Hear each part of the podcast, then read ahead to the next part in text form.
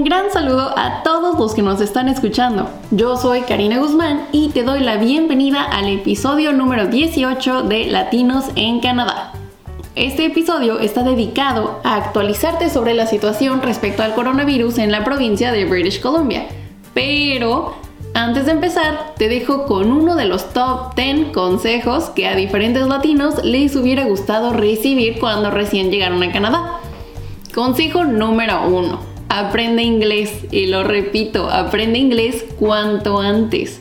Es muy común que cuando llegamos ya de por sí tenemos que enfrentarnos a estar lejos de tus seres queridos, de tu cultura, etc. Y perfectamente sé lo difícil que puede ser.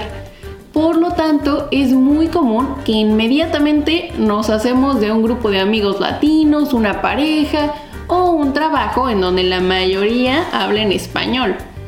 Como consecuencia, el inglés no mejora. Y una vez que quieres buscar otro trabajo, entrar a otra escuela o cualquier cosa, estás súper limitado por el idioma.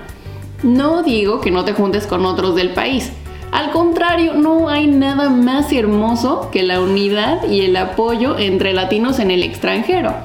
Pero muchos se arrepienten después de no haberse esforzado a aprender inglés desde un principio. Incluso hay clases muy económicas, iglesias o voluntarios que hasta dan clases gratis.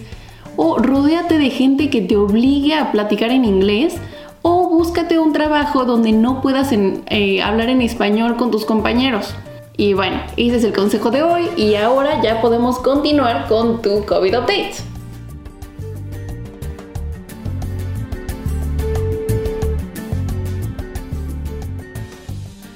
Este es tu COVID Update para Latin Cover. Esta semana, la doctora Bonnie Henry informó 800 nuevos casos de COVID-19 en el último día.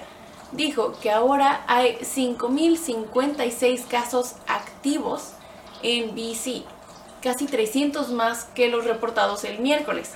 De estos casos, 306 están siendo tratados en el hospital, incluidos 79 en cuidados intensivos.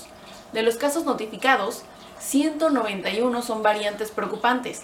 Henry dijo que se espera que las variantes más contagiosas se conviertan en la forma más común de COVID-19 en la provincia.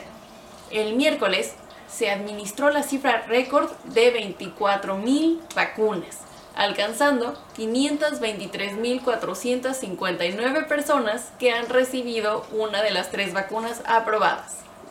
Los amigos y familiares de las personas que se encuentren en centros de atención a largo plazo en BC podrán volver a visitar a sus seres queridos a partir del próximo jueves, primero de abril. Henry también levantó la restricción de distanciamiento físico entre los residentes de un centro, lo que permite reanudar las comidas en común y algunas actividades en grupo. Yo soy Karina Guzmán y este fue tu COVID Update por Latin Cover.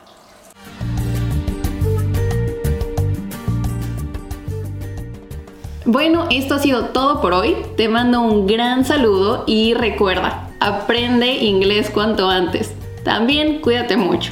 Yo soy Karina Guzmán y este fue otro episodio de Latinos en Canadá.